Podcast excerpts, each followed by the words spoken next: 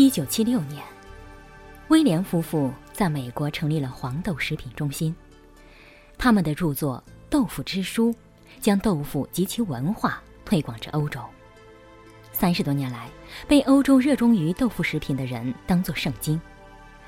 这本书的译本上有这样一句话：“世上最终极的美食，就是豆腐那朴实的风味与芬芳。”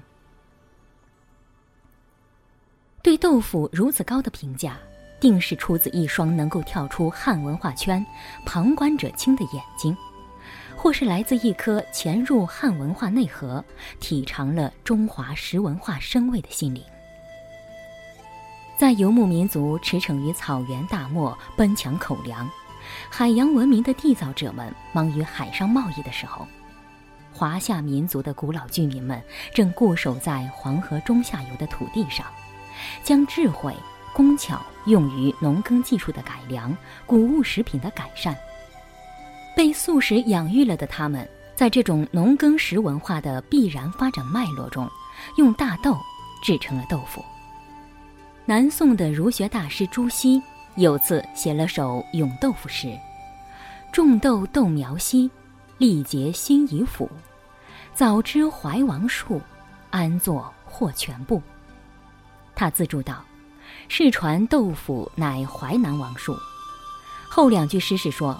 如果他早些掌握淮南王传下来的做豆腐秘方，也能日进斗金，做发大财了。这位大理学家潜意识里是否有对发财的渴望？后世人没有追究。他说：“豆腐乃淮南王首创，倒是一传再传。”淮南王刘安是汉武帝刘彻的堂叔，是西汉知名的思想家、文学家。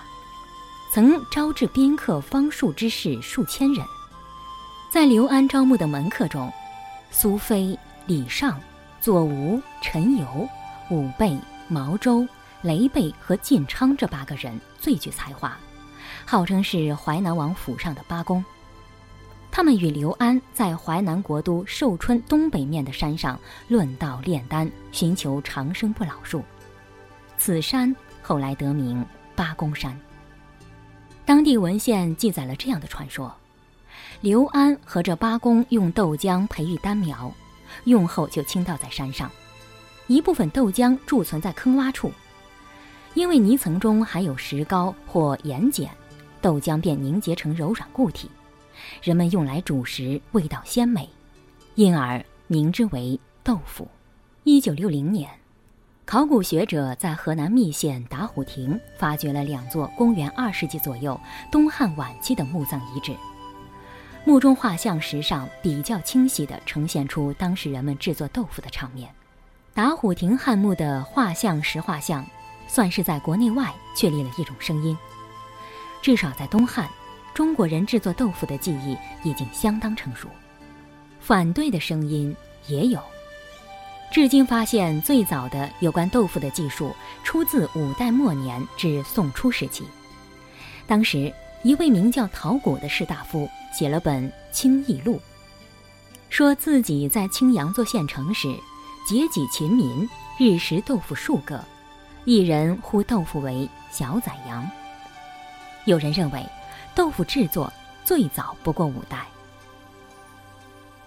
其实。豆腐无论是汉代就有了，还是到五代才出生，对于我们这些仰赖先民的智慧，可以自由享用豆腐的普通人来说，影响不大。我们可以继续吃各种各样的煎豆腐、炒豆腐、东坡豆腐、麻婆豆腐。以素食为主的中国人，把营养丰富、口感好又容易被消化吸收的豆腐纳入到博大精深的美食文化中，形色。味变换着，大大提升了大豆食品的口味。